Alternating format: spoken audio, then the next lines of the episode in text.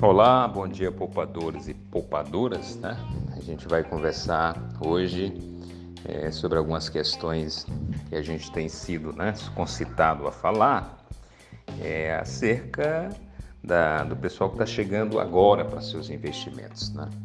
Eu comentarei também aí uma reportagem de capa da revista Veja, que acompanhou esta semana, fala dos mais de 900 mil novos CPFs que estão chegando na bolsa aí nos mercados de capitais, nos investimentos.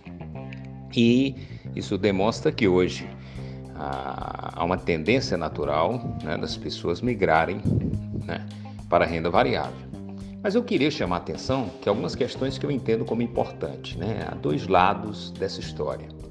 Um lado positivo, né, que as pessoas estão começando a conhecer melhor, né, se, se presume que elas estão mais cuidadosas com relação ao seu futuro, com relação aos seus investimentos. Há uma área de interesse muito grande sobre esse tema, isso é muito positivo. As pessoas estão começando a se preocupar com o seu futuro exatamente porque estão conscientes da realidade do que é hoje a previdência social no nosso país, né? o conjunto de dificuldades que os idosos hoje enfrentam né? para poder sobreviver. E parte disso faz com que muitos, né? Aprendam a olhar para o futuro com um olhar diferenciado, né? de, de previdência, de atenção. E a gente sabe que o mercado de capital no Brasil ainda é muito pouco evoluído. Se eu considerar, por exemplo, que nos Estados Unidos mais da metade da população investe em bolsas, né? e muitos dos idosos dos Estados Unidos vivem né? exatamente do, do, dos frutos, das rendas, dos dividendos das ações, e se considerar que o Brasil, apenas 1% da população está na Bolsa, ou seja, hoje nós temos pouco mais de 2 milhões de CPFs na Bolsa, isso mostra o quanto nós estamos distante, há anos-luz, né, de países de primeiro mundo que já tratam dessa questão há muito tempo. Até porque nós aqui sempre fomos um país dos rentistas. A nossa taxa de juros era astronomicamente a maior do mundo. Então, taxa de juros de 15% ao ano, a taxa Selic, fazia com que as pessoas colocassem seu dinheiro na renda fixa e esquecessem por resto da vida.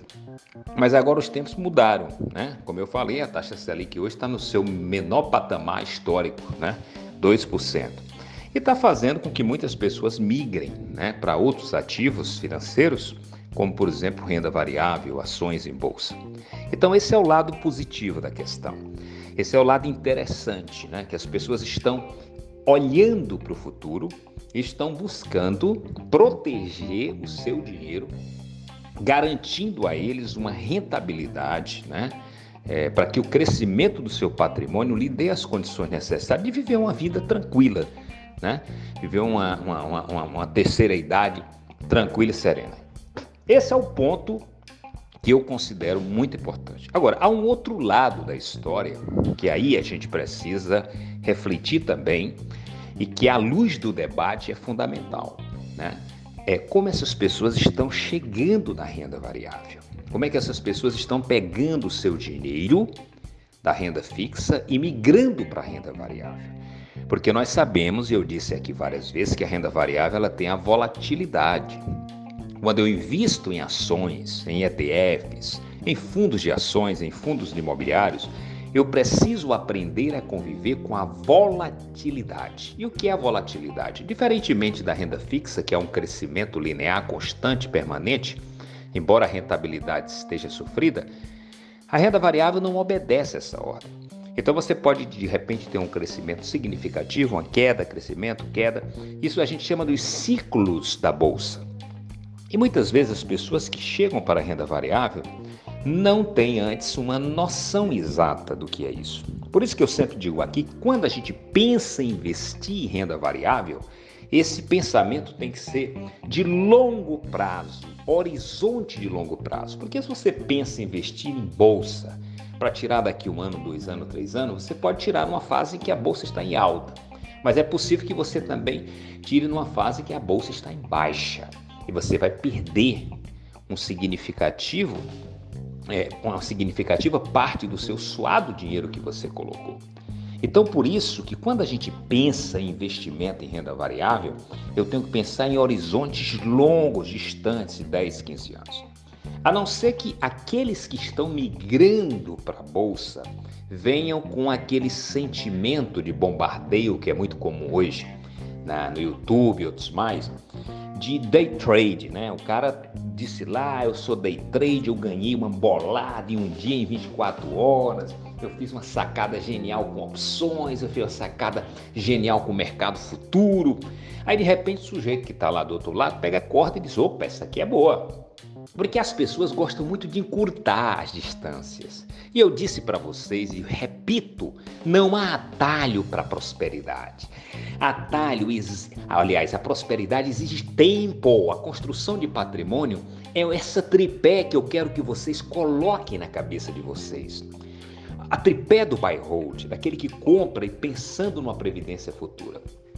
É tempo, a ação do tempo sobre a, o, o, patrimônio financeiro que você está investindo, que ele vai garantir a superlativização dos juros compostos. Segundo, aportes mensais, constantes, permanentes, né? e em bons ativos, ativos de valor. Esse é o tripé. Então, a, a, o grande problema é essa, essa, é essa manada que pode chegar na bolsa achando que vai ganhar dinheiro da noite para o dia, que vai dar uma de trading e que a partir de agora esse dinheiro vai. Não existe essa mágica. As estatísticas estão aí para mostrar, nada que eu tenha contra os day trading, que a grande maioria perde no final, que a grande maioria zera a conta no final. Então, se você quer migrar para renda variável, não aposte em horizonte imediato, em ganho fácil, em ganho da noite para o dia. E é esse o meu temor dessa galera que está chegando agora na bolsa. Essa galera chegando atordoada pelo bombardeio das mídias, se você acompanhar, vai ver. Aparece aí, se você entrar no YouTube, você vai ver que no intervalo de vídeos no YouTube você vai encontrar muita gente. Olha, eu vou te dizer como é que ganha isso aqui, como é que ganha aquilo, como é que fica rico, como é que é isso. Isso é uma grande bobagem, uma grande idiotia. É possível até que alguém acerte uma loteria, mas entre milhões um acerta. A regra geral da bolsa é muito clara. Invista em bons ativos, aporte todos os meses e espere a ação do tempo. Juros compostos, a oitava maravilha do mundo, segundo Albert Einstein. Ele exige a ação do tempo. Por que é que muitos poupadores perdem sua esperança? Porque na hora que começa a poupar, eles ainda estão. Os juros compostos é assim, ele começa a andar muito vagarosamente no início, muito vagarosamente. Aí as pessoas pensam que não vale a pena fazer a poupa. Ah, eu botei isso, aquela coisinha pequena. Mas ele começa a tomar alcance com a ação do tempo. Depois dos 5, 10 anos, ele vai criando, ele vai aumentando. É, é como eu, eu sempre faço essa comparação. É como a decolagem de avião. Ele vem em linha reta linear. E depois, quando ele começa a decolar, ele toma a dianteira, ele vai subindo aí vai embora. Por isso que a ação do tempo é fundamental. Então, eu queria exatamente que hoje vocês refletissem sobre isso. Há caminhos para a renda variável. Há muitos caminhos, mas caminhos que sejam dados em passos curtos. Quem está entrando em bolsa precisa entrar com um percentual pequeno, pequeno do seu patrimônio. Então, se hoje eu tenho 100% em renda fixa, primeiro eu vou ver quais são os ativos de renda fixa que eu estou hoje apostando, se eles têm qualidade. Se tiver em poupança, você está liquidado. Porque hoje você não consegue nem tirar a inflação. Então o que, que eu deixo em poupança? Eu deixo reserva de emergência. Eu já falei aqui para vocês. Que aquela reserva para as horas necessárias, que aí não vai importar rentabilidade, vai importar liquidez, que é a capacidade de tornar aquele ativo dinheiro. Aí você pode colocar na poupança, pode colocar no Tesouro Selic, mas renda fixa para o futuro, para quem não quer ir para a bolsa, tem que ser Tesouro IPCA. Eu não conheço outro ativo que seja mais interessante do que IPCA mais inflação.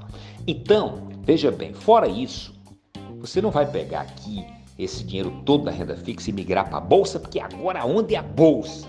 Não, você vai migrando 5%. Vai passando para 10%. E à medida que você for entendendo o que, que é, este mundo do mercado de capital, que você for ganhando confiança, que você começa a perceber que você pode analisar uma empresa, vai lá, olha o payout, olha o EBITDA, olha o PL, olha como é que está o lucro da empresa, como é que está a evolução da empresa, a vantagem competitiva da empresa. Isso não custa muito, gente. Isso é uma coisa que você pode conhecer rapidamente desde que você estude sobre o assunto. Para você não cair nessa idiotia que é dica, dica de YouTube, lá sabe qual o interesse que tem por trás dessa dica, a pilantragem é solta. Então, cuidado. Cuidado. Então, quando você começar na renda variável, você vai aos poucos, com serenidade, com tranquilidade, vai conhecendo, vai vendo como é que a coisa funciona e aí vai ampliando 5, 10, 15, 20, 30, até aquela faixa etária, aliás, até aquela faixa percentual que você entende como razoável. De acordo com o perfil seu de investidor, se é um perfil conservador, se é um perfil moderado ou se é um perfil agressivo. Portanto, muito cuidado nessa questão. Se você seguir esse parâmetro e aí fazer um balanceamento da sua carteira, tendo a preocupação de aplicar uma parte significativa, por exemplo, 60% em renda fixa, 60% tesouro IPCA e os 40% em renda variável, você diversificar em ações boas, mas diversificando os setores, setores bancários, setor de energia, setor de...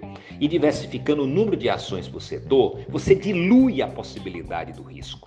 Né? Se houver um risco sistêmico, tudo cai, mas tudo vai subir depois. Se houver um risco de setor, como você está diversificado em setores, a pancada é muito menor. E se tiver um, um, um, um, risco individual de uma empresa X que perdeu sua vantagem competitiva e quebrou, aí é outra questão, porque você tem outras 10, 12, 14 empresas que vão cobrir esse prejuízo. Então a importância é diversificar e procurar bons ativos. Então, muito cuidado com essa galera que está chegando agora. Muito cuidado. Gente, um abraço a todos, aqui também no grupo dos poupadores e o pessoal do podcast também. A gente é, é, fica muito feliz em saber que vocês estão acompanhando, isso é importante. Compartilhe isso, né? Compartilhe é, esse áudio, com seus familiares, para que esse pessoal aprenda de uma forma interessante e ao mesmo tempo se conscientize do risco que é ficar ouvindo YouTube, muita ideia de riqueza da noite por dia, que isso é uma tremenda bobagem. Um abraço a todos e até o próximo.